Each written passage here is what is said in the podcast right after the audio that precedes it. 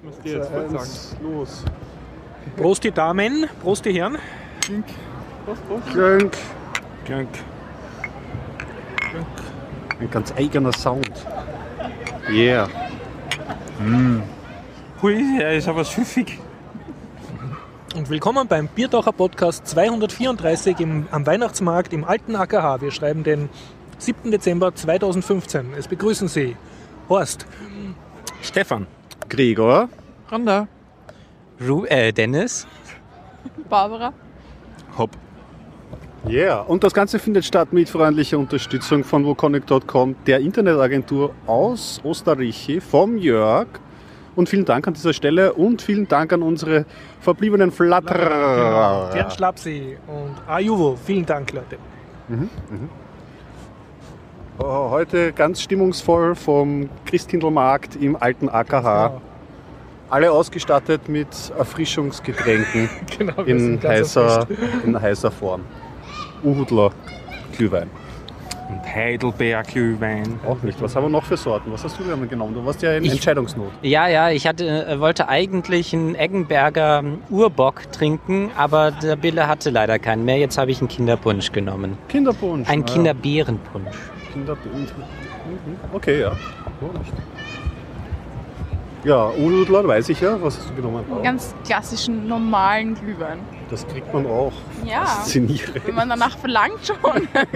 Ungern. Aber doch. Du- Super. Ähm, Themenliste. Themenliste. Ne? Hat jemand etwas zum Erzählen von euch? Sagt einfach nur, worüber ihr erzählen wollt. Ich habe mir ein paar ähm, Gaming Challenge Webseiten und sowas angeschaut für die Python User Group. Bleib meiner Tradition treu und habe nichts zu sagen. Ja, sehr gut. Ich hole mal eben Das meinen Blog raus. Also ich rede heute über Let's Encrypt. Mhm. Es wird ein schöner Rand, ähm, der über den eigentlich von Fefe hinausgehen könnte. Mal schauen, wie weit ich komme. Und äh, ich rede über Mail-Server-Betrieb und zwar über D äh, DKIM und SPF. Und was das ist. Müssen wir? Ich hab, bin heute über einen Link gestolpert, dass in, in Linz die Ampelmännchen wieder abmontiert worden sind von der FPÖ. Oh ja. oh ja, das ist ein gutes Thema Das zumindest. hat es bis in die BBC geschafft, diese Meldung. Hm.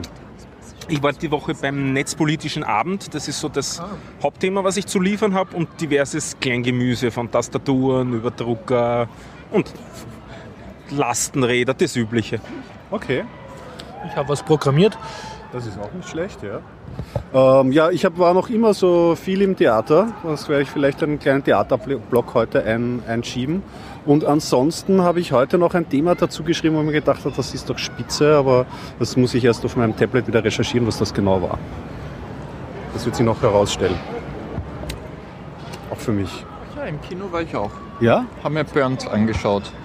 Der deutsche Titel fällt mir jetzt gerade nicht ein. Irgendwas mit Sternen, äh, unter Sternen, äh, wo es um so einen Sternekoch geht, der äh, auf die schiefe Bahn irgendwie geraten ist und dann Neuempfang versucht. Da habe ich die Plakate gesehen. Das ist im Rausch der Sterne oder so heißt das im, Genau, im Deutschen. ja, im genau. Richtig, ja. Genau. Da spielt ja dieser deutsche ähm, Schauspieler mit der Ja, der Brühl, Daniel Brühl. ja, genau, einer, genau. Der, der, Der der, der, na, der Brühl, der ja auch schon ähm, bei Inglourious Bastards mitspielen durfte und jetzt so ein bisschen so hin und wieder sieht man ihn in internationalen Produktionen. Weil die fetten Jahre sind vorbei, hat er schön gespielt auch. Ja, ja, er hat, Ja, er hat, ich, ich, ich mag den Daniel Brühl eigentlich ganz gern. Ich habe gerade die Barbara zum Udler Glüh Glühwein konvertiert. Das ging schnell. Ja, weil der ist weniger süß. Sie ist Samosara. Ja. Weniger süß, da gewinnt man. Der Heidelbeer ist total süß, aber ich habe das Ja. gern. Knirscht schon zwischen den Zähnen. Ziemlich. Das kri- kristallisiert schon aus an den Zähnen. Ja. Nicht so schlimm. Also ich mag den Heidelbeer auch sehr gern. Ah ja, klar, sicher. Jetzt fällt es mir wieder ein. Ich habe ähm, Sophies Welt fertig gelesen. Wow. Ähm, vom Jostein Gardner. So. Achievement unlocked. Klipping. Herrlich. Endlich wieder. Bo hat sich irgendwie äh, das Buch von weil wir gerade beim Lesen sind von Mhm. Eine Stadt, ein Buch besorgt. Ja, das habe ich dann nämlich angemerkt. Das ist purer Zufall. Das ist nämlich das Buch. Es gibt ja jährlich eine Aktion in Wien, ähm, wo sie in äh, Haupt, Hauptbibliothek, äh, Stadtbücherei und Quer über die Stadt verteilt. In auch verschiedenen Bücherläden, Buchläden. Ja. ja, ja. Und da verteilen sie ja immer ein Gratisbuch und dieses Jahr war es genau dieses. Ja? Sophies Welt oder? Sophies Welt, Mhm. ja. Weißt du, wo man noch eins bekommen kann? Na, leider. Also wie gesagt, ich habe es mir ja selber nicht geholt. Ich bin äh, zu meiner Schande, muss ich sagen, seit über einem Jahr an diesem Buch dran. Und jetzt bin ich einfach zufällig fertig geworden und habe mich gefreut, dass dann irgendwie auch ein Stadt ein Buch, das gleich mein Buch gewählt hat. Danke, ich nehme die Wahl an. kann mit Ja, aktuellem anfangen. anfangen. Ähm, ich habe ähm, mit Derek gechattet, also Derek Brien vom International Open Magazine Podcast. Mhm. Und er, es ist eine gewisse Chance, dass er nach Hamburg kommt am 32C3 am Chaos Communication Kongress. Hat aber kein Ticket. Falls irgendjemand weiß, wie man jetzt noch Tickets äh, kriegt oder Pressetickets oder für einen Tag Tickets, äh, bitte mir schreiben, Da ist er nicht horstjens.gmail.com. der Einzige. Ja. Aber und sonst, äh, jetzt habe ich gerade eine Meldung von ihm gekriegt, dass äh, irgendein US-Staatssekretär äh, Open Educational Resources ähm, empfohlen hat, allen, also mit Creative Commons zusammen, allen US-Dienststellen sozusagen eine, eine Zusammenarbeit ist, dass die US-Behörden äh, Textbooks, also das Lernmaterial für Pflichtschulen äh, unter Creative Commons Lizenz stellen sollen in Zukunft. Also, coole Das Nachricht. klingt gut, ja. Ja. Wollen wir vielleicht du, äh, das heiße Eisen angreifen? Ich, weil es mich am meisten interessiert und jetzt am Anfang können wir noch. Let's Encrypt heißt das. Upp. Dankeschön. Ja, also Moment, äh, ich muss noch einen kräftigen Schluck dafür nehmen für das Thema. Das lässt sich nüchtern schon gar nicht mehr verkraften. Darum trinkst du ja auch einen Kinderpunsch ohne Alkohol. Ach, verdammt. also, ich habe mir direkt, direkt am 3. Dezember gedacht, okay, jetzt schaue ich mir das Ganze an. Ich habe schon mir gesagt, äh, gedacht, während der Beta-Phase, ich probiere es mal aus, aber dann habe ich die Skripte angeschaut und habe mir gedacht, nee, also das will ich mir jetzt nicht antun. Erklärst du kurz, was Let's Encrypt ist? Ach so, ja, wir haben Entschuldigung. Das, nein, wir haben das schon einmal durchgenommen. Nur, nur ganz kurz. Der, der geneigte Hörer kann zurückhören, ein Jahr ungefähr. da habe ich dann gerantet. Oh, Nur ganz kurz, es geht um ein Verschlüsselungsprogramm. Oder? Also im Prinzip handelt es sich bei Let's Encrypt um eine ähm, äh, CA, eine ähm, Zertifizierungsstelle. genau, ähm, die man im Browser Für. SSL-Zertifikate sollte man vielleicht dazu sagen Ich und nicht für so. Dinge wie Scherenschleifer oder Damit kann man eben, äh, wenn man ein Zertifikat von denen bekommt, bestätigen, dass der Server, den man da betreibt, wirklich der Server, der da sein sollte, ist. Mehr kann man damit nämlich nicht machen. Äh, man kann nicht nachweisen, dass man der, äh, dass der, der ähm, dem der Server gehört, wirklich eine bestimmte Person ist, weil es nämlich nicht auf Personen, sondern auf den Server beschränkt ist. Okay. Wenn man andere Zertifikate hernimmt, wie zum Beispiel ähm, die von VeriSign, ähm, SSL äh, Start oder wie das heißt, com- oder CA Cert, da kann man durchaus auch den eigenen Namen drin stehen haben, mit der Adresse und welche Organisation man ist und so weiter und so fort. Ähm, als Kunden wollen Let's Encrypt eigentlich nur Privatanwender haben. Das heißt also, Unternehmen sind nicht angedacht und äh, laut FAQ ist es auch nicht angedacht, dass man diese Zertifikate bei Shared Hostern zum Beispiel einsetzt. Es ist nicht dafür vorgesehen. Dementsprechend haben sie eigentlich auch alles in der Hinsicht designt. Sie haben ein komplett neues Protokoll dafür entwickelt, um ähm, nachzuweisen, da- dass der Server wirklich der ist, der da stehen sollte. Sie haben ähm, einen Client dafür entwickelt, der die Zertifikate damit abholt und ähm, dieses Protokoll dafür verwendet. Und ja, dieser Client ist eigentlich hier das ganz, ganz Schlimme. Also man kann über das Protokoll jetzt sagen, was man möchte. Es hat schon Hand und Fuß. Ob es jetzt überflüssig ist oder nicht, kann man drüber streiten. Sagen wir mal so, es ist ein, eine praktische Sache, wenn, ähm, ja, wenn man das Ganze automatisieren möchte. Ja. Die Also ich bisher kann ja sagen, was mich da so motiviert hätte. oder So die Punchline, wo, wo ich mir gedacht hätte, wow, das ist schon praktisch, dass irgendwie, und so haben sie es ja auch angeteasert, dass man sich mit einem Debian-Installbefehl, so apt-get, sich die Zertifikate holen kann. Und das ist natürlich schon ein bisschen reizvoll, weil ansonsten muss man sich halt so mit den Anbietern auseinandersetzen, auf irgendwelche Webseiten gehen, sich Sachen runterladen, vielleicht dann auch das Format konvertieren, blablabla. aber dieses apt-get, das war mir so einleuchtend. Da haben sie eigentlich keinen schlechten Punkt gebracht. Äh, Ja, das, dem kann ich eigentlich auch zustimmen, dass die Idee schon mal erstmal gar nicht so schlecht ist. Ähm, aber die Ausführung und ähm, im Endeffekt war die Idee selbst eigentlich auch nicht so dolle. Also, ähm, ja, äh, eigentlich kann die Ausführung, also sieht man an der Ausführung, dass die Idee an sich schon ähm, da was hinkt. Ähm, aber ich sage mal so, wir gehen jetzt einfach davon aus, das Protokoll ist keine schlechte Idee, es ist eine sehr gute Idee und sie ist auch praktikabel.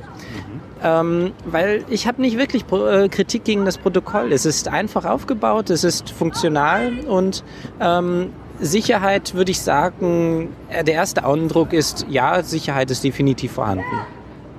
Aber der Client ähm, mit apt-get zu, ver zu vergleichen, ist wirklich eine Beleidigung für apt-get, weil wenn man jetzt mal die Anleitung sich anschaut für Let's Encrypt, den Client, und ähm, sich dann die Anleitung für ein CA-Cert als Beispiel nimmt oder die von Start, äh, äh, SSLstart.com oder VeriSign oder sowas, dann dürfte einem auffallen, dass die Anleitungen ungefähr gleich lang sind.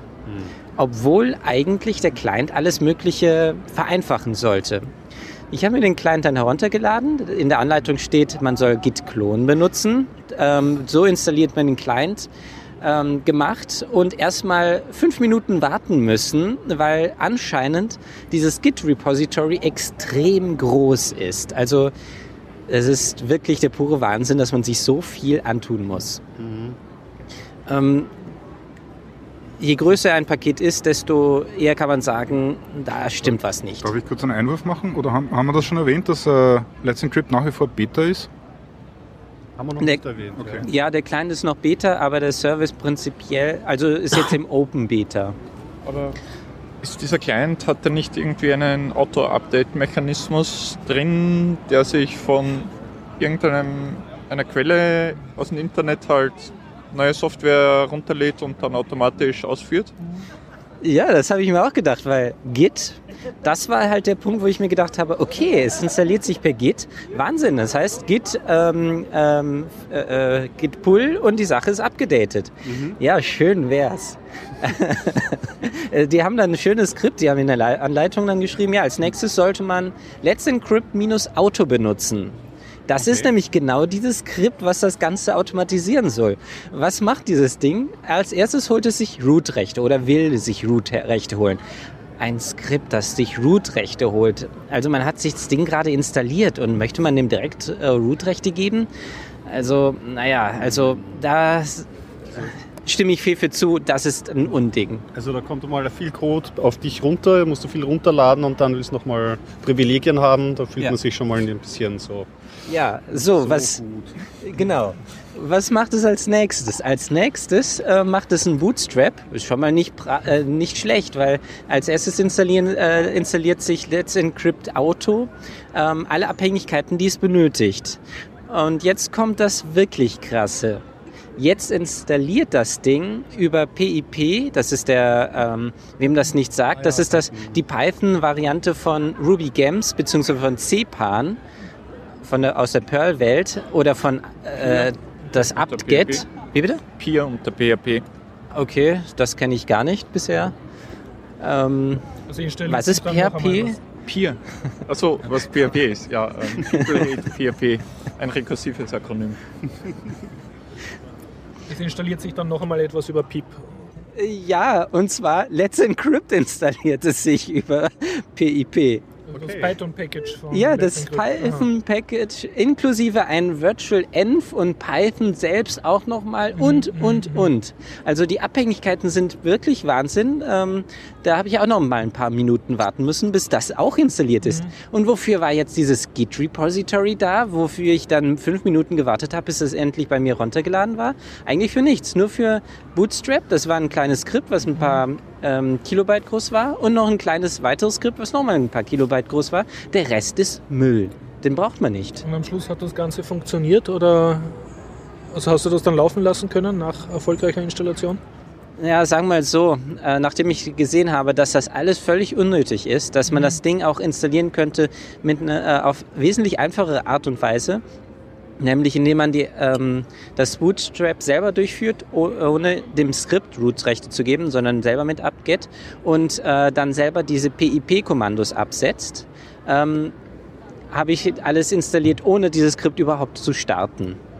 Das heißt also, ich habe dem Skript keine Chance gelassen. Ich habe Let's Encrypt über PIP installiert, nicht über das Und hat dann funktioniert?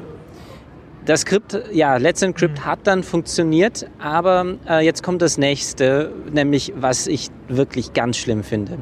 Ähm, die Standardanleitung beinhaltet, dass ähm, man ein Apache haben muss. Vorgesehen ist es auch, dass Nginx möglich ist, aber Nginx funktioniert noch nicht wirklich. Ähm, da sagen sie, das ist noch ziemlich buggy.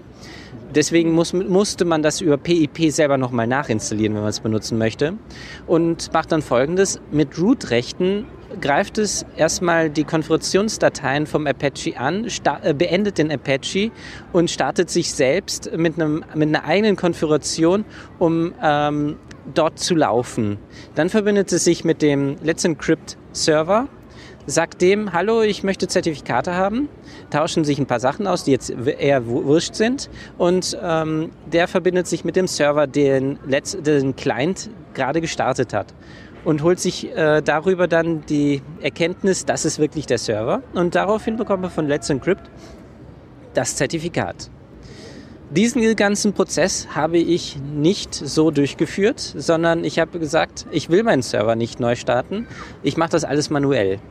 Ich habe das Skript also gesagt, äh, Search Only, glaube ich, heißt die Option, und habe ihm gesagt, wo mein ähm, Webroot-Verzeichnis liegt, habe dafür gesorgt, dass Let's Encrypt ein bestimmtes Verzeichnis zugreifen darf, mit eingeschränkten Berechtigungen. Und daraufhin habe ich tatsächlich das Zertifikat bekommen. Also was das anbelangt, das funktioniert. Man braucht den ganzen ich, wirklich Scheiß nicht, dass da extra ein Server gestartet werden muss und, und, und. Setzt natürlich andere Dinge voraus, dass das überall funktionieren würde. Aber ich gehe mal davon aus, die Variante ist wesentlich praktikabler. Man muss nicht seinen eigenen Server dafür Hast du beenden. einen Patch geschrieben oder das irgendwie Da vorgeschlagen? gibt es keinen Patch. Du hast die eine Prämisse, die Let's Encrypt hat, genommen, vollkommen ignoriert und alles andere gemacht. So ist es, ja. Naja, was willst du da patchen? Also äh, das Ding ist äh, größte Scheißdreck, den ich in meinem Nein, Leben nein, gesehen habe. das, nein, das deklarierte Ziel ist, dass jeder, der nicht schon weiß, wie er das manuell machen kann, das automatisiert machen kann. Und das ist das, was du genommen und ignoriert hast. Und dann kannst du dich nicht du, du bist beschweren. zu gescheit oder du bist zu Profi für Und Let's vor allem nicht. Ziel, nicht Zielpublikum. Wer ist denn das Aber- Publikum eigentlich? Weil Menschen, Menschen, die normalerweise nicht viel weiter drüber rauskommen, als sich einen Tarball von WordPress.org runterzuladen und auf ihren PHP-Hoster zu spielen. Aber Root-Rechte haben müssen. Ja, die hast ja eh, das ist ja der Punkt. In dem Fall ist es einfach wichtiger, dass, dass, dass ungefähr tausendmal mehr Leute nachher einen SSL-Host haben, als einer nachher weniger sicher ist, weil, weil Root-Rechte haben die Leute sowieso auf ihren PHP-Hosts. Und wenn es nicht Root ist, dann ist es irgendein, dann ist es irgendein ein, ein PHP-User, der hat halt alle Rechte auf ihrem, auf ihrem Host hat. das kann das schon ist nicht der Punkt. Also- Natürlich kann es in die Hose gehen, aber der Punkt ist, es geht sowieso in die Hose. Früher oder später. Naja, es ist ja, es ist ja, es ist ja eh egal. Ja? Weil, weil, weil diese Benutzer, die das Zielpublikum sind, haben alle Rechte, die du nur haben, äh, haben willst als, als äh, äh, Angreifer auf, auf diesen Webseiten. Plus sie haben kein SSL bis jetzt. Was, das ist Tja. ein interessanter Punkt, ja. Was jetzt noch, also Moment mal, ähm, zusammengefasst, also man gibt jetzt eigentlich schon den Angreifern auch alle Mittel dazu, SSL-Zertifikate noch einfacher zu installieren. Ähm, ja, also sagen wir mal so, dieses Ding ähm, ist nicht wirklich einfach. Das Ding ähm, ist ziemlich buggy. Also Es ist Beta. ja, es ist, Das, der Beta-Status ist mir wirklich ziemlich wurscht. Der wird nicht besser, äh, die Software wird nicht besser, wenn sie den Beta-Status verlässt. Das bezweifle ich. Ähm, es, es ist nämlich nicht robust. Also meiner Meinung nach eine ordentliche Anleitung, eine kurze Anleitung mit ziemlich simplen Skripten und so weiter und so fort wäre in diesem Fall wirklich wesentlich praktikabler. Die, die, die gibt's nicht. Wie soll es die geben? Was nicht geben. Eine simple Anleitung, die alles abdeckt, was da draußen an Konfigurationen herumschwirrt. Ja, aber noch weniger kann es ein Skript geben, das das abdecken könnte. Naja, natürlich gibt's das. Nein. Na, zum, zum, Beispiel, zum Beispiel kannst du alle möglichen differenzierten Konfigurationen ausschalten, indem du deinen eigenen Server startest.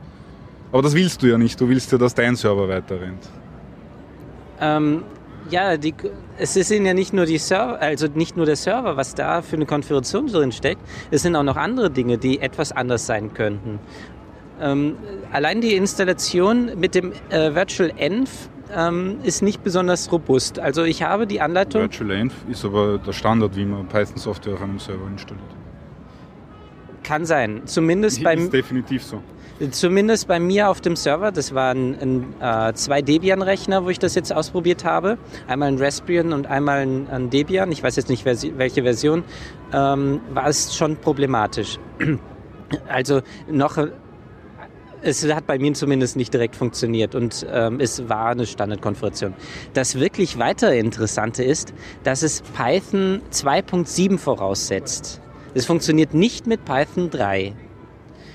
Und ähm, das, ist- okay, das ist ein Manko von Python, dass es da eine Unterscheidung zwischen 2.7 und 3 gibt und dass das so anscheinend nicht funktionieren kann. Okay, ähm, interessant. Ich hätte nicht erwartet, dass eine neuere Version Dennis, können wir es irgendwie zusammenfassen, dass du nicht begeistert bist? Ja, also ähm, was der Klein anbelangt, äh, ziemlich Mist. Und ich empfehle die Lösung, die Fefe jetzt vorgeschlagen hat.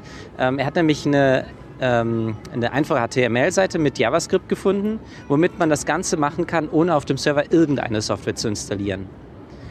Und die verlinkst du in den Shownotes. Ja, wir haben die Wobei, mehr ja, den, den ist eh auch verlinkt, der, der Rent vom Fefe. Ich meine, es ist wie immer so mit viel Bauchschmerzen auch zu lesen, so unreflektierte Ja. Python-Schimpfereien und so. Mich hat es amüsiert, aber ja. Also, aber der Grundkonsens ist, die Implementierung ist eigentlich äh, und, das, und überhaupt die Grundidee, äh, das Zielpublikum ist das Problem daran oder so, oder, oder was? Aber wäre es nicht schön, wenn die Administratoren auch irgendwie eine Möglichkeit hätten, da irgendwie etwas, äh, ein, ein zentralisiertes ähm, SSL-Zertifikat-Service zu haben, wo man mit Hausbordmitteln eines Betriebssystems sich Zertifikate holen könnte. Das hätte ich mir eigentlich gewünscht. Das wäre schön gewesen. Ja. Wenn es das nicht erfüllt, naja, dann naja. Sich Puppet und OpenSSL. Ja, Puppet und OpenSSL, okay. Wenn du das haben willst, CRZ nimmt immer gerne äh, Spenden an und nimmt immer gerne Code an. Okay, das Problem ist halt im Verhältnis zu CRZ ist Easy, äh, ist das Let's Encrypt ja in den Browsern inzwischen drin. Und Da, das ist genau der Rand vom letzten Jahr, den du dir im Biertocher Podcast anhören kannst. Ja, die Zertifikate in den Browsern sind ja bekanntermaßen gebrochen. Na, okay. Das Thema habe ich jetzt extra, äh, wirklich explizit ausgespart, ja, weil ja, das ja, wäre. das Fass machen wir halt nicht. Ja. Also für mich, dieses Skript kann nie so robust sein, dass es wirklich überall immer rennen kann. Also nein, meine ich eben nicht. Vorsicht, Vorsicht, ja. Warte, ich überlege mal. Ja, dann ähm, auf frisch neu zum nächsten Thema, oder? Netzpolitik? Ha. Sollen wir gleich bei der? Technik bleiben? Technik, ja, schon dabei Ist nicht, dauert nicht lang. Ähm, für die Python User Group übrigens ähm, am nächsten Mittwoch, das ist der 16. Dezember, wenn mich nicht alles täuscht, ist wieder Python User Group Treffen im MetaLab. Äh, wieder die, die traditionelle Weihnachtsfeier mit Coding Dojo, das wir vielleicht je nach Partizipation, Partizipation umgestalten in ein Trinkspiel oder so. Gibt es äh, wieder Kekse oder was? bringt's Kekse mit. Aha, ja. Es wird Punsch geben, hoffentlich. Die Barbara wird so gut sein, uns Punsch zu machen. Ah, Ähm, ja, äh, Nächsten aber Mittwoch, das ist genau, der der 16. Dezember 16. Okay, ja. um 18 äh, 18 Uhr. 18 Uhr. 18 Uhr. Äh, kurzer Abschweifer. Ja, ähm, genau. Ähm, weil ab und zu die Anfrage kommt äh, von, von Neulingen, die uns besuchen, ob es irgendwelche Webseiten gibt oder so Challenges, wo man, wo man kleine Programmierbeispiele, Programmieraufgaben gestellt bekommt, die man dann lösen und vergleichen kann und vielleicht auch noch mit anderen diskutieren. Habe ich eine einmal eine Liste zusammengeschrieben von allem, was mir so eingefallen ist. Ein paar andere Leute haben dann noch ähm, ein paar Punkte dazu geschrieben. Findet man in unserem Wiki, Im PyUGAT-Wiki. genau, Ja. äh, payug.at. Äh, und da sind so Sachen drinnen wie äh, Klassiker wie die Pi Challenge, die, die schon uralt ist. Ähm, dann, was haben wir noch? Projekt Euler kennen vielleicht einige. Das ist so ein, eine Sammlung von, ich glaube, inzwischen über 200 oder noch mehr Beispielen, die so ein bisschen äh, mathematischer angehaucht sind, wo man Bescheid wissen muss über Primzahlen und generierende Funktionen und Integrale und sowas. Ähm, und das geht bis zu einer neuen Seite, die ich gefunden habe, die nennt sich Empire of Code. Die ist ein Ableger von Check.io. Okay. Äh, Check.io selber ist so eine Challenge-Seite äh, für Python, die äh, läuft im Browser mit HTML5, ist bunt, schaut ein bisschen, ist, ist natürlich alles gamifiziert, wie man, wie man äh, neu, modern so schön sagt. Fahrrad wegen der Motivation. Ja, genau. Ähm, und Check.io gibt es schon ein paar Jahre, glaube ich. Ähm, das, das hat mehr so einen. Also da ist, da ist diese Geschichte drumherum, wo man auf einem Asteroiden ist und dann das Raumschiff mit Code ausstattet und so. Das ist mehr, das ist mehr ähm. Verzierung von dem Ganzen. Aber jetzt Empire of Code ist eben ein Ableger davon und da ist es tatsächlich, oder es soll zumindest ins Spiel eingebaut sein. Das heißt, man kann äh, zum Beispiel, äh, es, ist, äh, es ist ein bisschen wie, wie diese, ähm, was war das, Command Conquer Spiele. Also man baut sich eine Basis auf und, und äh, kann dort Geschütztürme aufbauen und dann kann man Raumschiffe bauen und da kann man dann ähm, irgendwelche Roboter draufladen, die, mit denen man dann andere Asteroiden angreifen kann. Und dort kann man, also diese Roboter zum Beispiel, kann man, kann man mit Code steuern, die haben eine API.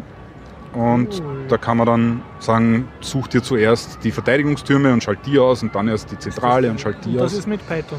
Und das kann man, man kann sich am Anfang, wenn man sich anmeldet, Ja. kann man sich aussuchen, ob man zur Fraktion Python oder zur Fraktion JavaScript gehören will. Und auf das ist man dann festgelegt. Sehr gut. Das sehr ist gut. liebevoll. Es gibt keine Schön. Fraktion Perl. Nein, es ist nur äh, Python und, und JavaScript. noch Reimkurs. Und ja, also solche, solche Sachen, wie dass man dann halt äh, auf Beutefeldzug gehen kann und Algorithmen von anderen erbeuten kann und, und dieses alles. Capture Ist the Code. Du hast Prinzipiell, das schon gespielt? Oder? ja, so nebenher immer. Ja, ja. Ich muss sagen, ähm, also es ist erstens einmal free to play. Man kann ihnen irgendwie so, ich glaube, also man kann normalerweise nur ein Gebäude auf einmal bauen.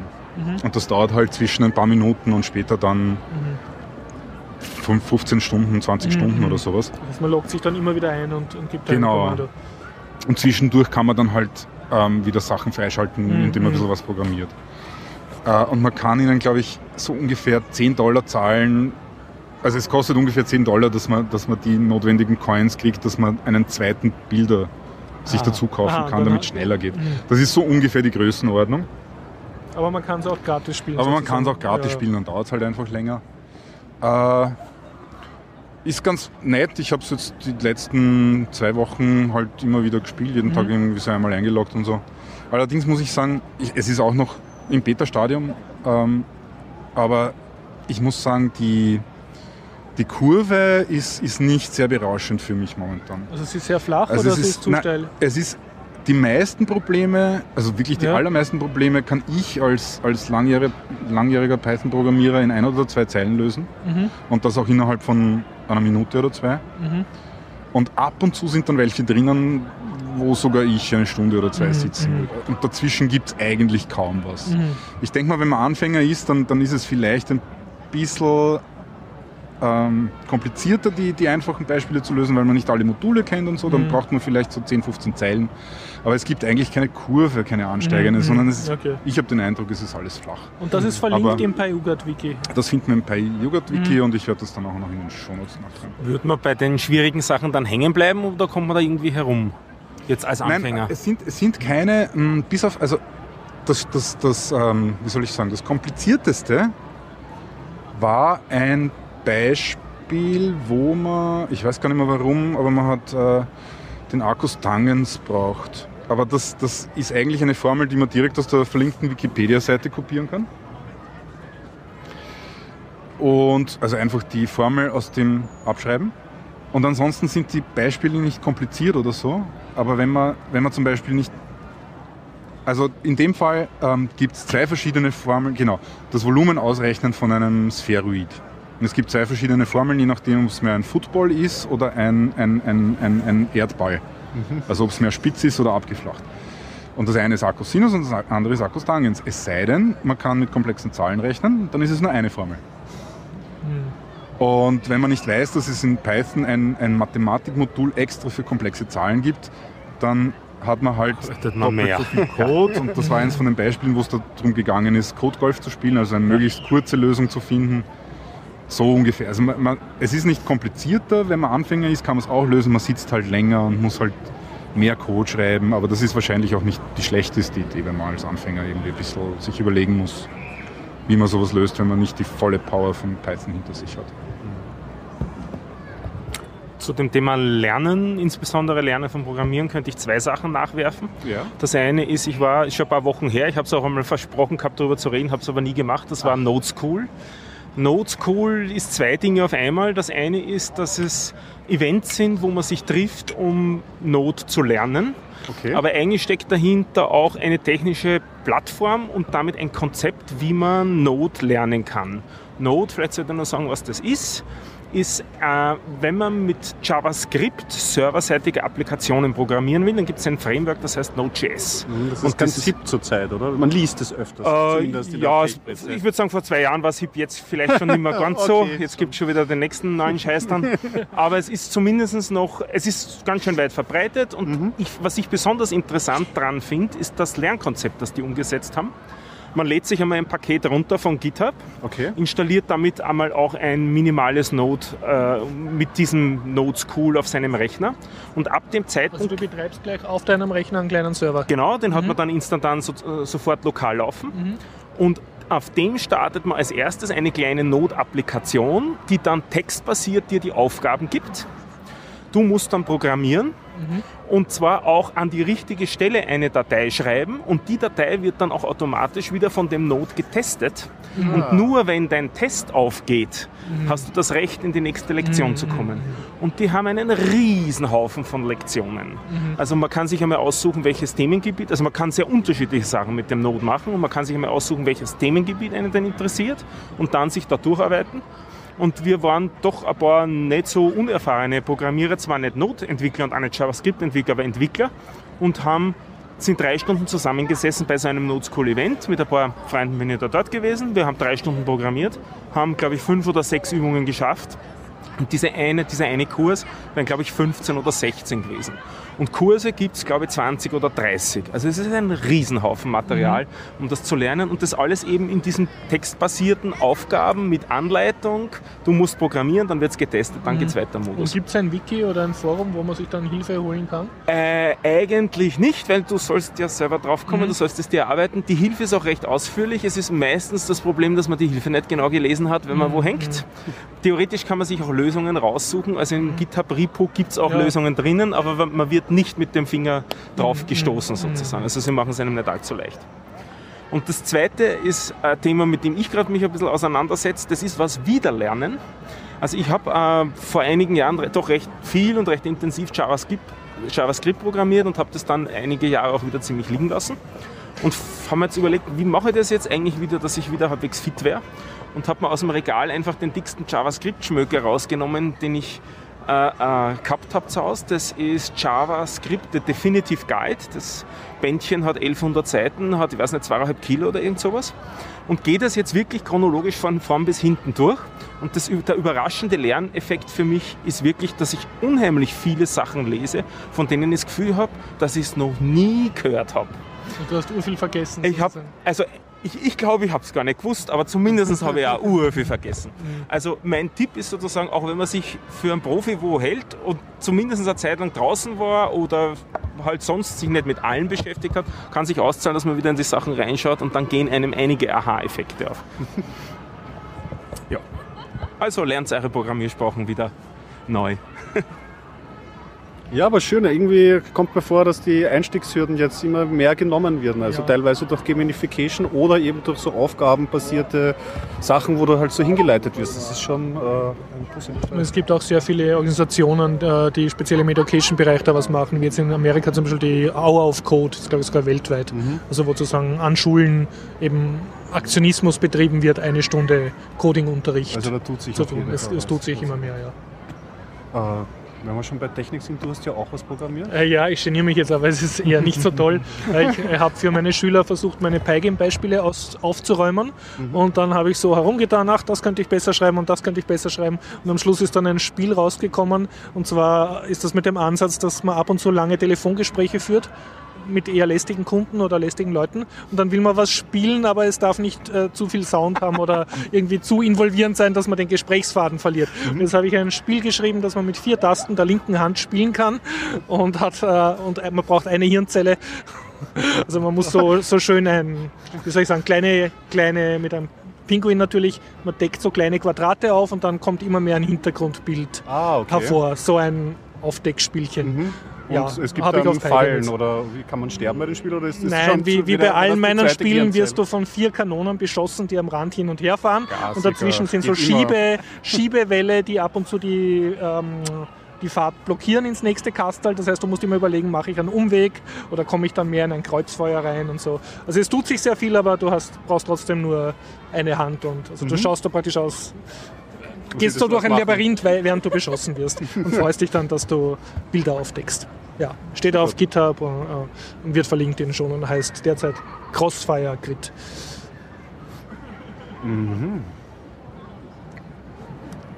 Alles. Ja, super.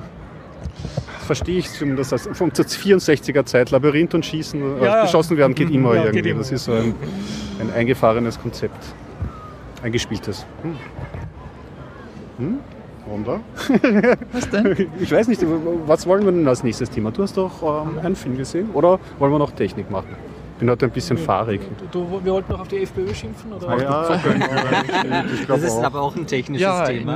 in, in Linz haben sie ja im Sommer diese äh, Ampelmännchen übernommen, die sie in Wien äh, Für, auf, aufgestellt äh, haben. Ähm, die Ampelmännchen, Gleichgeschlechtliche es, es sind Ampelmännchen? Pärchen auf den Ampeln nicht zu sehen. Ampelpärchen sagen in diesem Kontext? Ampelpärchen.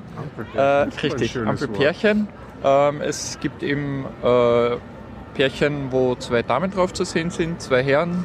Also piktogrammtechnisch, weil aufgrund der Kleidung kann man sowieso nicht wirklich aufs Geschlecht schließen. Aber es sollen halt zwei Damen darstellen, zwei Herren oder halt auch ein Herr, eine Dame. Mhm. Ähm, das hat in Wien relativ viel positives Feedback gebracht. Ja, kann mich In erinnern. Linz ist es dann aufgrund einer privaten Initiative auch umgesetzt worden, Mhm. also mit privaten Ich Investoren. glaube nur mit Und einer einzigen Ampel, oder? Ah, nein, auf, auf einer einzigen, äh, auf einer Kreuzung, aber Ah, okay. mit, mit allen drei verschiedenen Ah, okay, Piktogrammen, die es da so gegeben hat. Ähm, und nachdem jetzt die FPÖ in Linz äh, zumindest für die Verkehrswege äh, in der Richtung äh, zuständig ist, haben sie diese Ampeln abmontiert, weil sie ja ähm, vom Verkehrsgeschehen irgendwie ablenken und, und kontraproduktiv sind oder sonst irgendwie als Begründung. Originalzitat war, glaube ich, äh, das dient der Fußgängersicherheit und nicht der ideologischen Trainierung oder so. Kinderwahnsinn oder Ja, irgend so- sowas. Das war ihnen nicht so blöd, als ob bloß nur auf einer Kreuzung war, haben sie das nur noch Wir können abdrehen genüsslich müssen. sagen, äh, das Weltbild der Partei vom Jörg Haider hat sich durchgesetzt. Oder Strache. Das, ja, Ja. ja, mittlerweile. Im Haider ja. ist lustiger. Ja. ja, nicht so erfreulich. Kleinlich. Garstig. Tja. ja, in dem Zusammenhang, äh, es gibt ja jetzt die großen Protestwelle, weil es ja um, um, um äh, den Hass oder um das gegen Anderssein irgendwie geht, ähm, gibt es ja die große Protestwelle, hat es ja gegen einen Spar gegeben, der ja eingestellt hat, Halal-Fleisch zu verkaufen. Ja, ja, aufgrund der großen Tage. Protesten und es ist echt irgendwie, ja, diese Hasswelle. Also so sehr wir im Sommer quasi froh drüber waren, was sich da aufgrund des Flüchtlingsstroms positiv bewegt hat, bewegt sich jetzt irgendwie in eine andere Richtung. Ja, es ist ja echt ein Backlash. Intoleranz. Und um noch eins nachzulegen, mit heutigen Tag hat Österreich angefangen, an der Grenze zu Slowenien einen Zaun aufzustellen.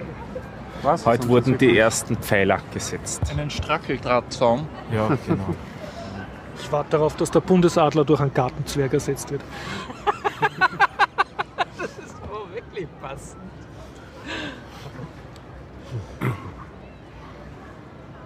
Jetzt sind wir ja fast in der Politik gelandet. Bitte. Äh, ich war beim Netzpolitischen Abend. Ich habe euch alle nicht gesehen. Da. Echt? Ich bin sofort wieder gegangen, weil mir zu viel los war. Es waren im Hauptraum des Da Met hat jemand getwittert, dass er ins Nachbarlokal aufs Klo gegangen ist, weil, er von hinten, weil sie von hinten nicht bis vorn zum, zum Metalab-Klo durchgegangen hat. ja, Schwierig beim Metalab. ja. Es waren in dem MetaLab-Raum, der würde ich sagen, ist so für 30 oder 40 Leute bequem ausgelegt. Es werden so gewesen sein, ungefähr 120 drin. Das heißt, es war Es war gut gefüllt, es war schlecht angekündigt, aber gut gefüllt. Also ich habe es, glaube ich, eineinhalb Tage vorher auf Twitter erfahren, haben wir gedacht, das klingt nicht uninteressant. Ähm, also wirklich was los. Ähm, und es hat mir große Freude bereitet, dort gewesen zu sein, einmal zu sehen, dass es in Wien zumindest 120 Leute gibt, die sich für das Thema interessieren. Und nachdem ihr auch nicht dort wart, weiß ich, es gibt sogar noch mehr. Ähm, aber das Ganze kann man auch nachhören. Also da gibt es einen, einen Audiostream dazu, den verlinken wir einfach. Im. Im Cultural Broadcasting Archive haben sie Ja, die, cool, ja, haben sie verlinkt die, die, die äh, Sendung hochgeladen, ein Dreiviertelstunden. Es waren drei Vorträge. Ähm, ich schaue auf meinem Schummelzettel, bevor ich was Falsches sage. Die Redner waren der Andreas Griesch, der hat zur EU-Datenschutzreform geredet, was nicht uninteressant war. Da dürfte es doch im Laufe der Zeit eine Besserung geben, insbesondere was die Strafen angeht. Also zurzeit ist die Strafdrohung, die wir haben in Österreich, relativ gering. Maximum Spra- Strafe ist zurzeit so 25.000 Euro. Das wird wahrscheinlich in Zukunft in den Millionenbereich gehen. Da müssen sich die Länder noch auf einige Details einigen, aber sie haben gesagt, so von den Sachen, die sie versucht haben, in den Einspruchsverfahren durchzukriegen, haben sie so um die 60 Prozent durchgekriegt. Auch einiges natürlich nicht, aber es dürfte insgesamt eine Verbesserung sein, was da rauskommt. Der zweite Vortrag war von der Meral Alkin-Hecke, die kannte ich vorher als Person bisher nicht. Du kennst sie? Die, ja, das ist die EU-Digitalbeauftragte, Entschuldigung, Österreich-Digitalbeauftragte jetzt. Ja, die Ja. ist genau, die ist der Digital Champion von Österreich Digital oder der Champion, erste ja. Digital Champion. Das ist eine EU-Initiative zur äh, sagen wir, Erhöhung der Medienkompetenz oder die, der digitalen Medienkompetenz. Und darüber hat sie auch einen Vortrag gehalten. Damit alle wissen, wie leibend die Meral ist, äh, sie hat äh, getwittert, äh, wo man den Biertaucher Podcast 127 findet, weil du dort irgendwas getweetet hast. Genau. Ähm, und ähm, sie betreibt auch mehrere Plattformen zu dem Thema. Am besten, wie gesagt, im, im Talk äh, hören und wir haben es auch verlinkt in den Shownotes. Der dritte Talk waren eigentlich zwei Talks vom Tom Lohninger, der ohnehin relativ bekannt ist, er in der Szene, der ist mehr oder minder die Person hinter AK Vorrat. Ähm, hat zwei Themen als Vorträge gehalten. Zum einen zum Staatsschutzgesetz und zum anderen das Thema Netzneutralität, weil sich bei beiden gerade in der Woche was recht Aktuelles getan hat. Mit der Netzneutralität geht es, ähm, würde ich sagen, tendenziell eher ein bisschen bergab, auch wenn das von Herrn Oettinger als Erfolg gefeiert wurde. Ich sehe das nicht so und auch so ziemlich niemand anderer im, im Raum hat das so gesehen. Details wieder im Vortrag. Und das dritte war eben das, der Vortrag zum Staatsschutzgesetz. Ähm, das ist noch in, äh, in Diskussion im Parlament und da wird es wohl noch auch ein bisschen hin und her gehen. Das hätte schnell durchgewunken werden sollen letzte Woche. Das ist nicht passiert. Und da wird es im Jänner dazu auch noch eine Demo dazu geben, auf der ich vorhabe, mich aufzuhalten. Und ich habe gehört, statt neun Bundesland-Geheimdienste kriegen wir jetzt doch nur einen großen Geheimdienst Ja. mit neun Ja, Subdirektionen. so wird es so. wird's wohl sein. Ein ganz interessanter Nebenkommentar dazu. Ich habe über Ecken damit auch von einer weiteren Person erfahren, die ich bisher nicht kannte. Das ist der Herr Dr. Gerd Renipolli. Das ist der ehemalige äh, Chef vom Verfassungsschutz, der mittlerweile eine äh, Firma selber als Privatperson betreibt, wo er eben Firmen zum Thema Security äh, und, und Spionageabwehr und solche Sachen berät. Der hat eben als wirklicher Experte zu dem Gesetz gesagt, naja, das ist ein Gesetz, mit dem man versucht, Aufstände niederschlagen zu können. Und auch, das war mir bisher nicht so bewusst, der Begriff Staatsschutzgesetz ist an und für sich eigentlich negativ konnotiert. Der ist bisher hauptsächlich in zwei äh, Umgebungen verwendet worden. Das eine war im Stalinismus und das andere war zu Dollfuß-Zeiten. Und sonst sagt man eigentlich tendenziell eher Verfassungsschutz, ja? Überraschung. Überraschung, Überraschung, ja. Also man kann linguistisch, der Staat wird auch ohne Verfassung einen Staatsschutz haben, aber keinen Ja, das, Verfassungsschutz der, mehr. der Staat schützt sich halt tendenziell vielleicht damit eher vor dem Volk, als dass das Volk und seine Verfassung vor ähm, äh, Negativen geschützt wird. Den Herrn Polly finde ich generell sehr interessant, habe jetzt ein bisschen herumgesucht und ein nettes YouTube-Video gefunden, wo er vor zwei Jahren in der Zeit im Bild äh, ähm, äh, interviewt worden ist. Das werden wir auch in den Shownotes verlinken.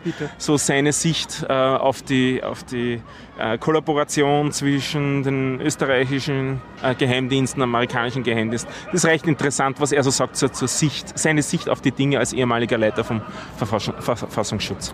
Waren bei dem ganzen Abend auch erfreuliche Momente oder ist man dann dreifach depressiv heimgegangen? Nein, ich bin eigentlich, also ich bin eher ein bisschen erstickt heimgegangen, weil es halt von der Luft dann doch Ja. am Schluss schon ziemlich gemangelt hat. Also ich habe mir die endgültigen freien Diskussionen, die es dann nachher noch gegeben hat, nicht mehr gegeben, wirklich aus, aus Luftgründen.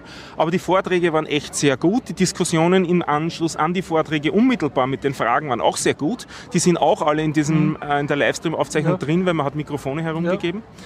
Ähm, ist auch prima, finde ich, mo- moderiert worden von der äh, Schrumbab auf Twitter, äh, Redakteurin vom, vom Standard, äh, äh, vom, von der äh, von der Future Zone, ähm, die das sehr gut gemacht hat, die ganze Geschichte sehr gut geschupft hat. Äh, Nein, also ich, ich habe das als einen sehr positiven Abend empfunden. Es wird sowas in Zukunft monatlich geben.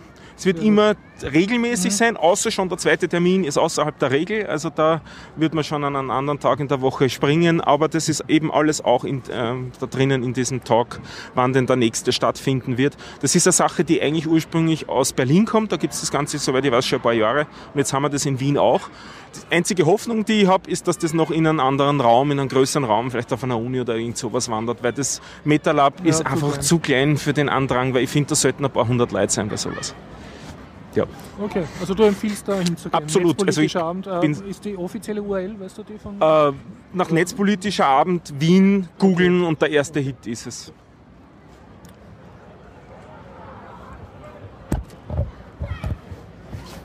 Du wolltest vorher noch Einspruch erheben, warst du auch dort? Na, oder? Was, ich, nein, ich wollte keinen Einspruch Ah, okay. heben. Ich war auch nicht dort. Okay. Und das interessiert mich auch nicht. Das, das war der Einspruch. Das war der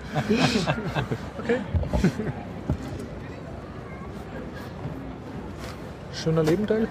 Ja. Noch nicht. Achso, Entschuldigung, bitte, bitte. Ja, ich habe noch einen Mail-Server. Möchtest du das Mikrofon noch halten? Ah, nein. Ja, gut, okay. Ich werde hier sowieso wieder einen inneren. Monolog führen. Hau rein. Also, ähm, Moment. Ich muss langsam lernen, dass ich überhaupt mit dem Thema anf mit dem Teil anfange, worüber ich überhaupt rede, weil ich setze immer voraus, dass die Leute es wissen. Okay, also worum geht es? Ich betreibe meinen Mail-Server selber mit einer eigenen Domain und so weiter und so fort. Das Problem war, dass Horst meine E-Mails nicht bekommen hat. Ah. Er ist bei Gmail. Stimmt, Ja, äh. Dennis, seine E-Mails sind ständig im Spam-Filter gelandet. Und zwar auch die auf die äh, E-Mail-Gruppe, also auf die E-Mail. Ja. das? Und obwohl er ganz viele E-Mails schon von mir bekommen hat, Gmail hat es nicht gelernt, dass meine nicht im Spam-Ordner landen sollen. Also ähm, habe ich mich Gmail jetzt... mag dich nicht, mochte dich nicht. Genau, richtig. Und weil ich ja schon mit Let's Encrypt, ich habe deren Zertifikat ja bei mir eingespielt. Es ist nicht so, dass ich Let's Encrypt nicht benutzen würde. Aber nachdem ich mir gedacht habe, okay, jetzt habe ich das Zertifikat schon eingespielt, dann kümmere ich mich jetzt auch um den restlichen Mail-Server. Die, die Zertifikate lassen sich auch für den Mail-Server nämlich verwenden. Auch etwas, was man ähm, dazu sagen sollte. Es ist eigentlich selbstverständlich, dass das auch geht, aber ja.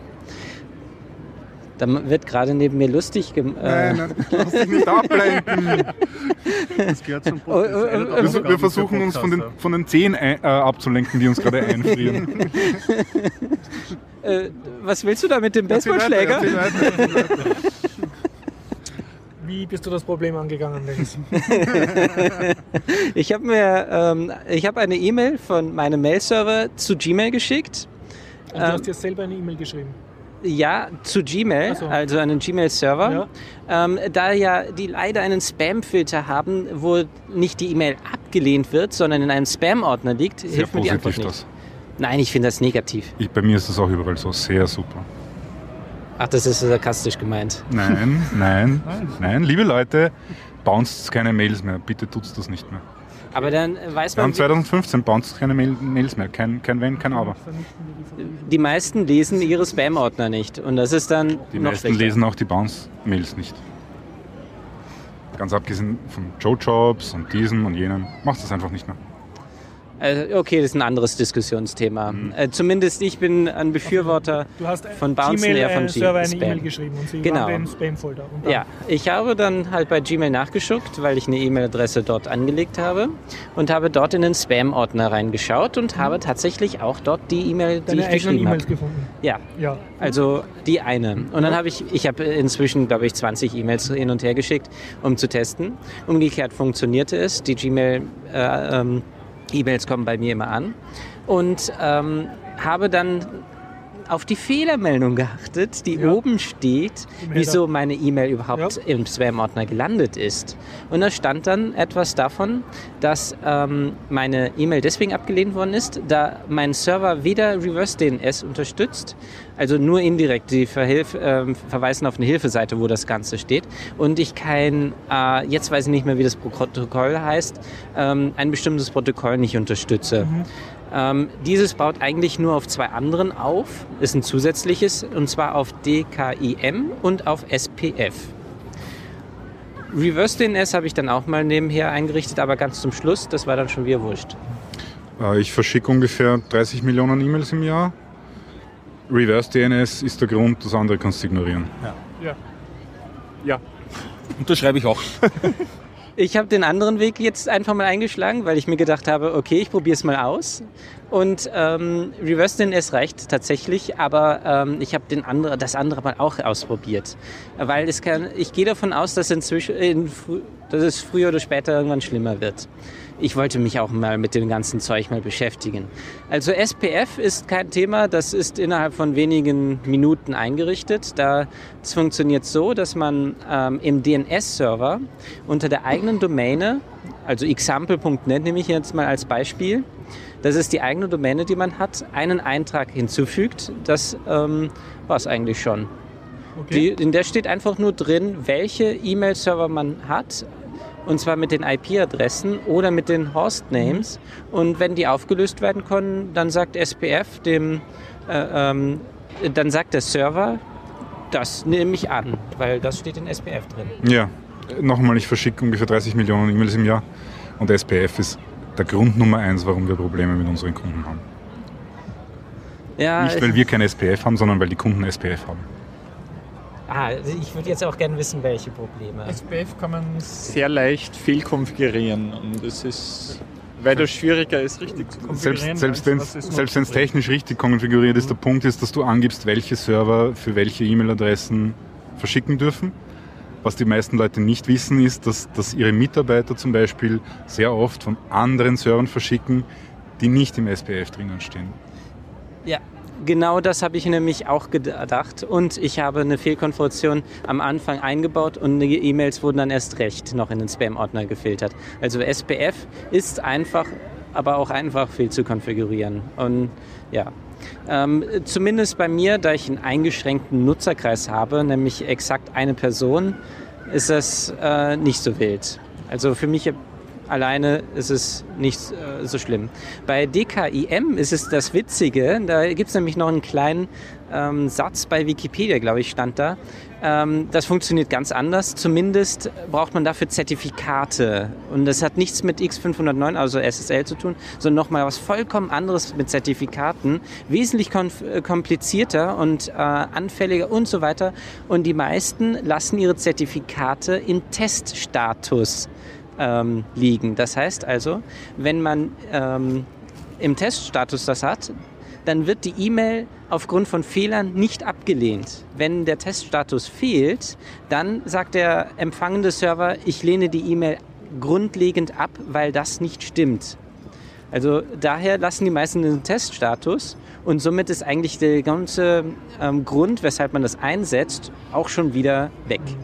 Also es gibt keinen Grund, das einzusetzen, wenn man sowieso einen Test äh, dann einrichtet. Auf jeden Fall dir ist es gelungen, den Gmail-Spam-Status sozusagen zu beheben, dadurch, dass du den Server richtig eingerichtet hast. Vielleicht sollte man noch kurz erklären, was, was Reverse DNS, DNS ist, also das, was dann im Endeffekt der, der, der Grund war. Ähm, DNS kennt jeder, wenn man in den Browser einen Domainnamen eingibt oder einen Hostnamen eingibt, dann schaut er sich hinten herum an, welche IP-Adresse dahinter steckt und kann damit den Server kontaktieren. Und Reverse DNS ist einfach genau das Umgekehrte. Wenn man eine IP-Adresse in der Hand hat, kann man nachschauen, wie der Name zu diesem Server ist oder zumindest ein Name zu diesem Server. Und ähm, der Punkt ist, ähm, dass halt richtige Server, sagen wir so, äh, einen RDNS-Eintrag haben und so Dinge wie Server, die bei irgendwem im Schlafzimmer stehen oder so, entweder einen, einen äh, RDNS-Eintrag haben, der darauf hinweist, dass es eine Modem- oder, oder, oder dynamische Adresse ist oder überhaupt keinen Reverse-DNS-Eintrag haben.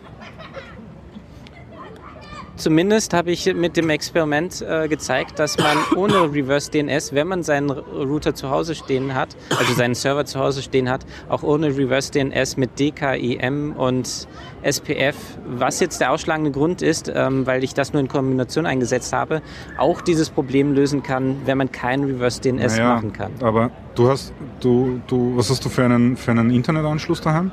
Ich habe eine DSL-Leitung. Äh, ist aber eine fixe IP immer dieselbe IP?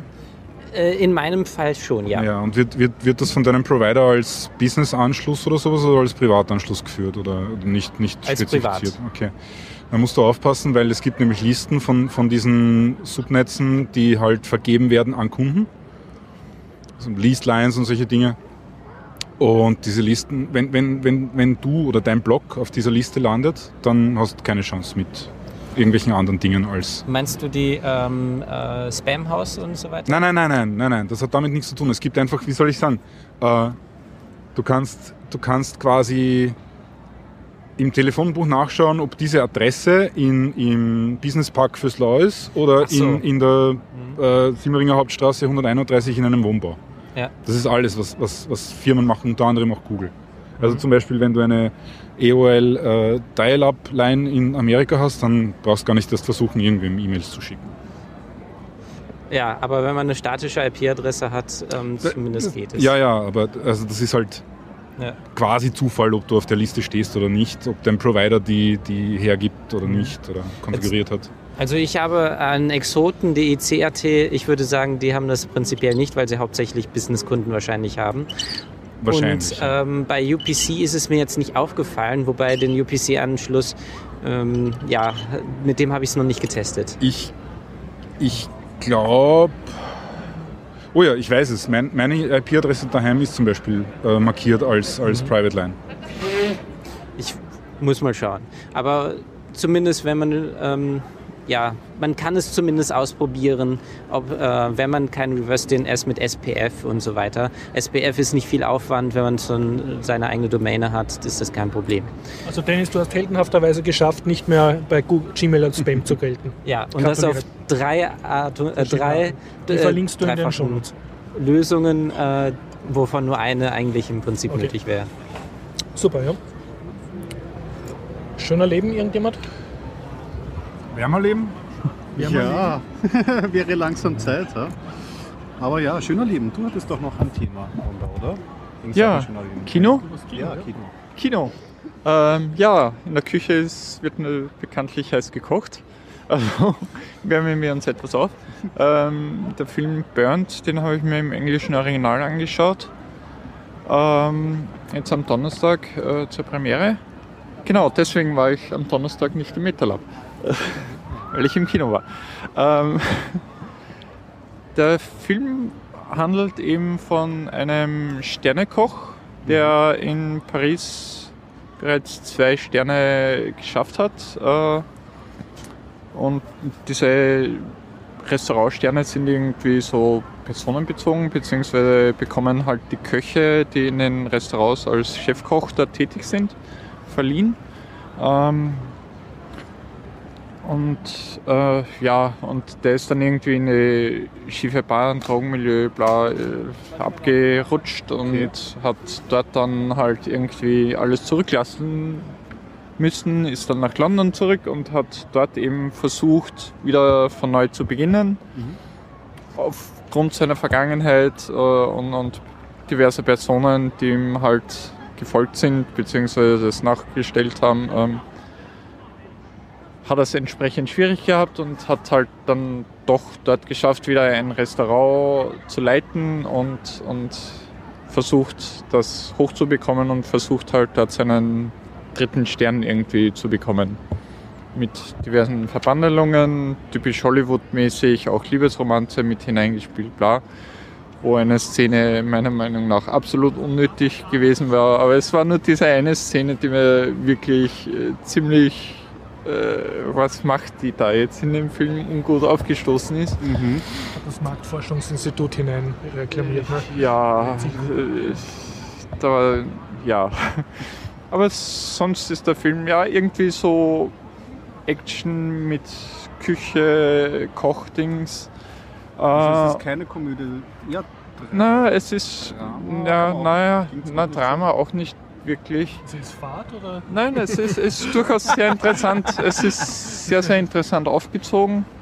Es gibt auch den Quotenschwulen im Film zu sehen. Äh, Und ähm, ja, nein, äh, ich war mit einer Person im Kino, die selbst im Restaurantumfeld tätig ist und die gemeint hat, es spiegelt relativ akkurat Mhm. das wieder, was halt im Restaurant, in, in der Küche so passiert. Also es fun- also von, von dem ganzen Stress, der in der Küche vorherrscht, von wegen, es muss eben alles zeitgerecht und alles Ja, ja. aufeinander abgestimmt, gekocht werden, ist recht gut. Also durchaus sehr empfehlenswert und sehr nett. Gibt es auch Schauwerte bei den gekochten Speisen oder so? Hat man nachher dann nur Hunger, sich selber was zu kochen? Ähm, ja, selber kochen ist sowieso immer gut. Die Speisen, es ist halt von dem Umfeld her und Sterneköche, Gourmet in Richtung halt. Die Portionen auf den Tellern schauen nicht üppig aus, aber es Kunstvoll ist dafür. halt genau kunstvoll. Durchaus was fürs Auge. Ja, dann schauen wir, dass wir das. Oder hat jemand noch schöner Leben, sagen wir noch? Ein, einen kurzen, schöner Radfahren. ja, genau. Äh, ich habe Feedback bekommen vom Max. Er hat gemeint, die Firma, die ich vergessen hätte bei den Radtransportfirmen, sei wohl Omnium Cargo.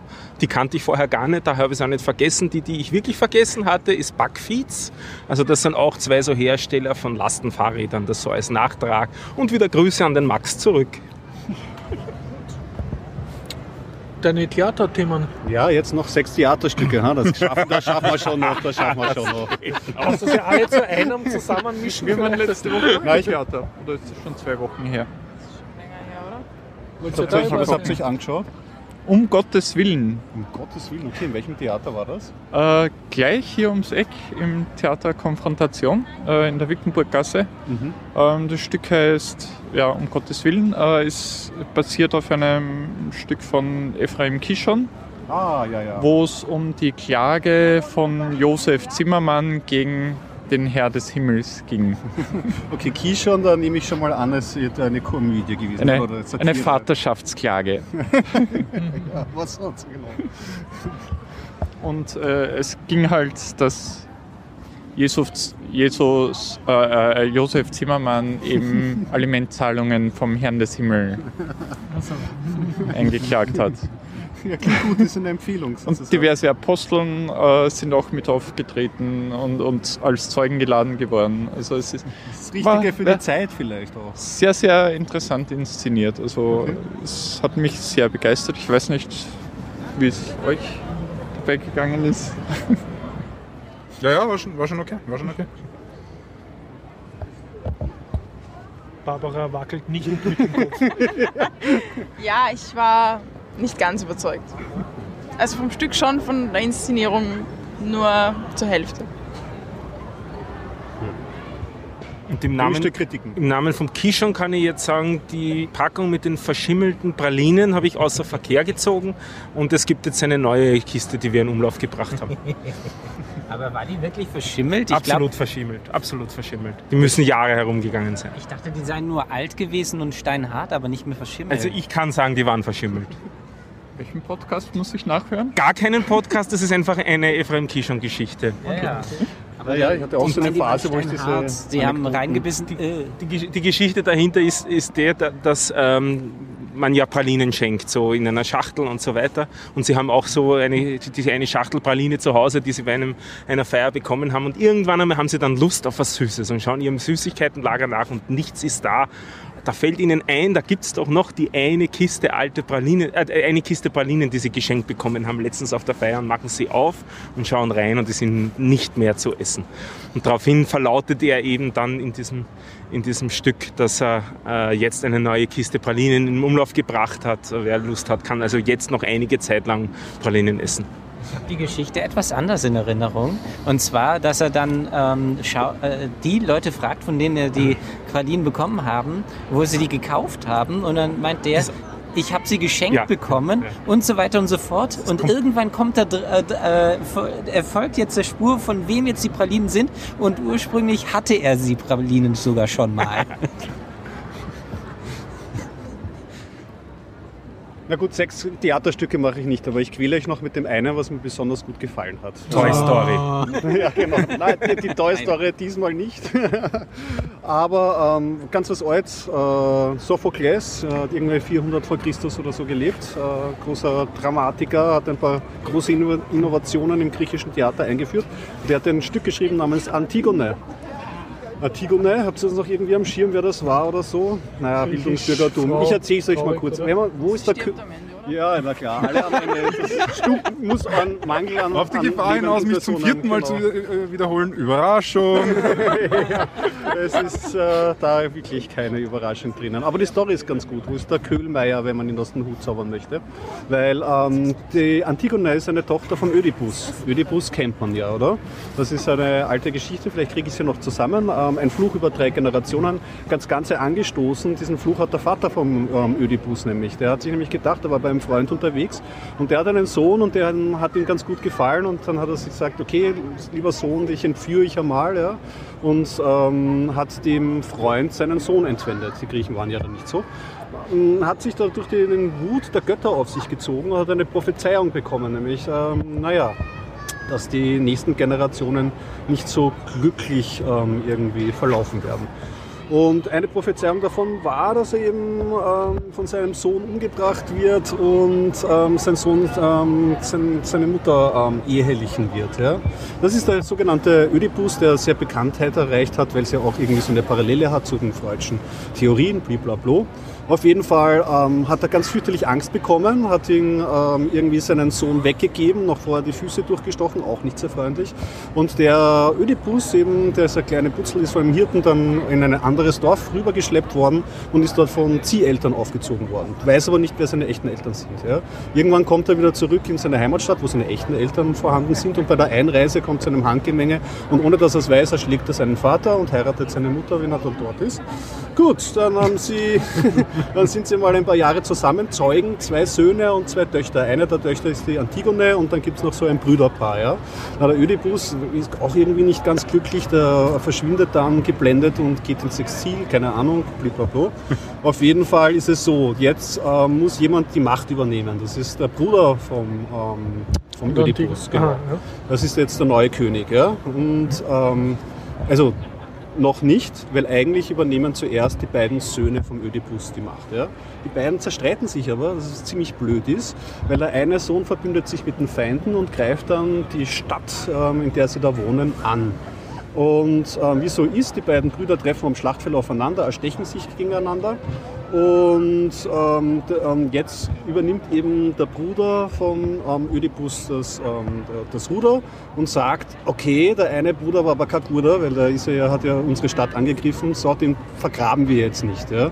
Den begraben wir nicht. Das ist bei den Griechen natürlich ein ziemliches Drama, weil die müssen ja, die haben ja dieses Ritual mit ähm, Obolus in den Mund und dann, wenn sie nicht begraben werden, dann können sie nicht ähm, im, in der Unterwelt über den Totenfluss fahren und das ist ganz schlimm, die sind ganz unehrenvoll.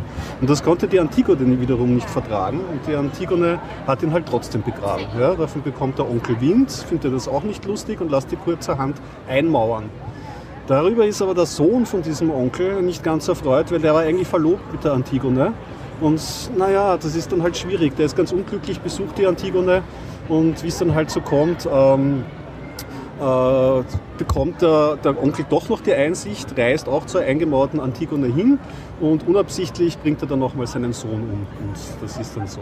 Eigentlich im Original, das war Befreit dann irgendwer die Antigone? Oder Na, na, die, die, die Bleibt dann eingemauert, auch, die, oder? Die, Ist doch dann auch schon egal. ja, ja, in, also die, die, die, kein glückliches Ende, die kommt auch um. Du sollst ins Ah ja, Mikrofon ins, ja ins Mikrofon, ja, ich muss, das, ich muss mehr Mikrofondisziplin.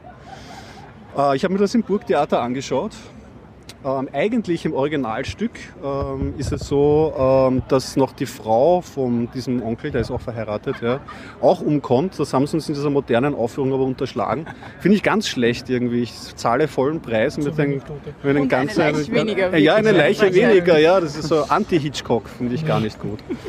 Und ähm, die Inszenierung war aber spitze. Hauptrolle hat gespielt der Joachim Meyerhof. Komischerweise stolper ich über diesen Herrn irgendwie relativ oft, weil er ist ein deutscher Schauspieler und der hat jetzt äh, schon mehrere Bücher geschrieben, hat halt jetzt auch ein neues Buch herausgebracht. Und ich glaube, jetzt nicht vor zwei Wochen war er jetzt auch im Fernsehen zu sehen, in einem Interview in Willkommen Österreich.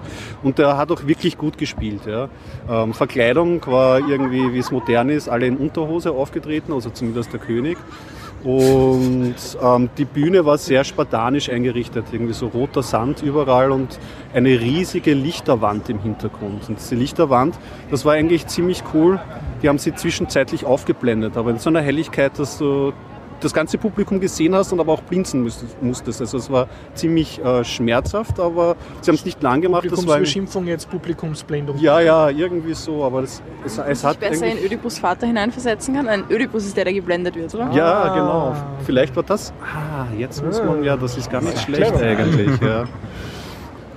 Und ähm, wie es beim griechischen Theater so ist, gibt es ja auch immer diese Chöre, die Ja. so ein bisschen kommentieren. Chor, Ich bin drauf gekommen, dass ich das eigentlich ganz gern habe, weil er wird da so zwischendurch dann noch schon Die man aus dem Off. ja, ein bisschen dazu kommentiert und man hat auch so ein bisschen Hilfe und das war ganz cool gelöst, weil sie haben, sie haben das, die, die, die Chöre in den, in, ins Publikum reingestellt. Aha. Und im Burgtheater, also es war eine Aufführung im Burgtheater und das war halt auch in den, in den oberen Rängen und den oberen ähm, Bereichen. Hat das, dann vom Publikum, vom Rang sozusagen jemand runtergesungen. genau, Cool. Das war eigentlich ziemlich dynamisch und gut. Ja, ja, stimmt, ja, genau. ja, nein, nein, ich, bin, ich, ich schaff's schon. ja, das war es eigentlich soweit zur Aufführung. Hat war das ziemlich Antigone? Antigone. Okay. Das heißt, was ich aus der Geschichte gerade mitgenommen habe, der Ödipus-Komplex ist komplett falsch interpretiert, weil Ödipus gar nicht gewusst hat, dass es seine Mutter war, wie er sich in sie verliebt hat. Ja, das war Teil des Fluchs. Hm. Aber das ist ja im Prinzip auch wurscht. Es geht nur um die Essenz, wenn, äh, ich glaube, wenn der Sohn und die Mutter, äh, wenn der Sohn in irgendeiner Weise an der Mutter interessiert ist, Ja. glaube ich ja daran. nicht Dünnes. Eis. Okay. Ja, aber äh, man muss ja noch Was an den hinzufügen, Tatsachen nichts ändert, oder? ja. Man muss ja noch hinzufügen, dass der äh, Mensch normalerweise eine grundsätzliche Abneigung gegenüber Familienmitgliedern, was, ähm, was diese Art von Liebe anbelangt. Das heißt also, ähm, was Ödipus in diesem Fall hatte, er hatte diese Abneigung gegenüber seiner eigenen Mutter nicht. Und normalerweise, selbst wenn man die eigene Mutter nicht kennt, hat man diese automatisch, weil die Gene zu ähnlich sind. Das ist etwas Genetisches. Und das heißt also, ein Ödipus-Komplex ist einfach in Anführungszeichen tatsächlich eine Krankheit, ähm, dass man diese Eigenschaft nicht hat, dass man sich eben nicht in die eigene Familie verlieben kann. Das schützt aber nicht vor Inzucht. Also Generationen von Habsburgern beweisen, dass, dass das nicht so, so weit her ist mit dieser natürlichen Abneigung.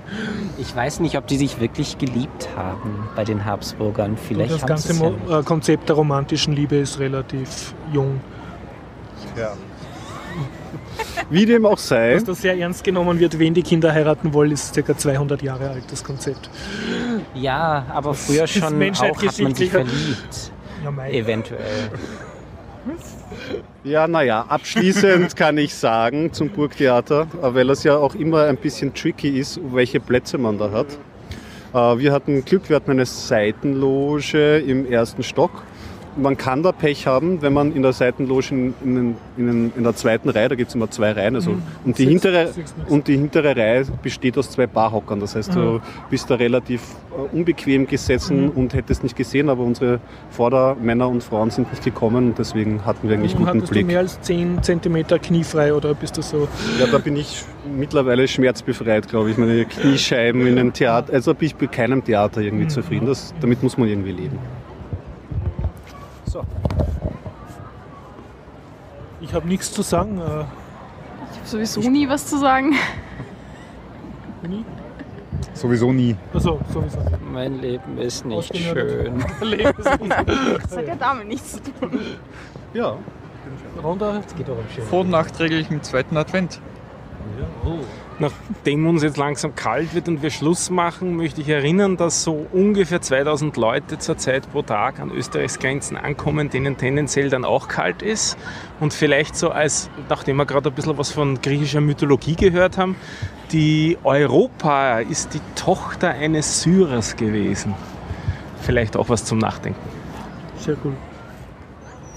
In den Shownotes bitte nachlesen. Helmut Peer, mittlerweile in Pension, hat aufgerufen, sich für den nächsten Knoppix-Tag anzumelden, wenn man Lehrer ist. Das ist eine Lehrerfortbildungsveranstaltung. Ich glaube, bis äh, Jänner ist die Frist. Äh, In den Shownotes bitte nachlesen. Gut, dann sage ich, schön war's. Danke fürs zahlreiche Erscheinen und äh, bis nächste Woche. Bis dann. Nächste Woche wieder Dienstag, 19.30 Uhr in der Zypresse. Sehr Baba. gut. Ciao. Ciao. Tschüss. Tschüss. Tschüss.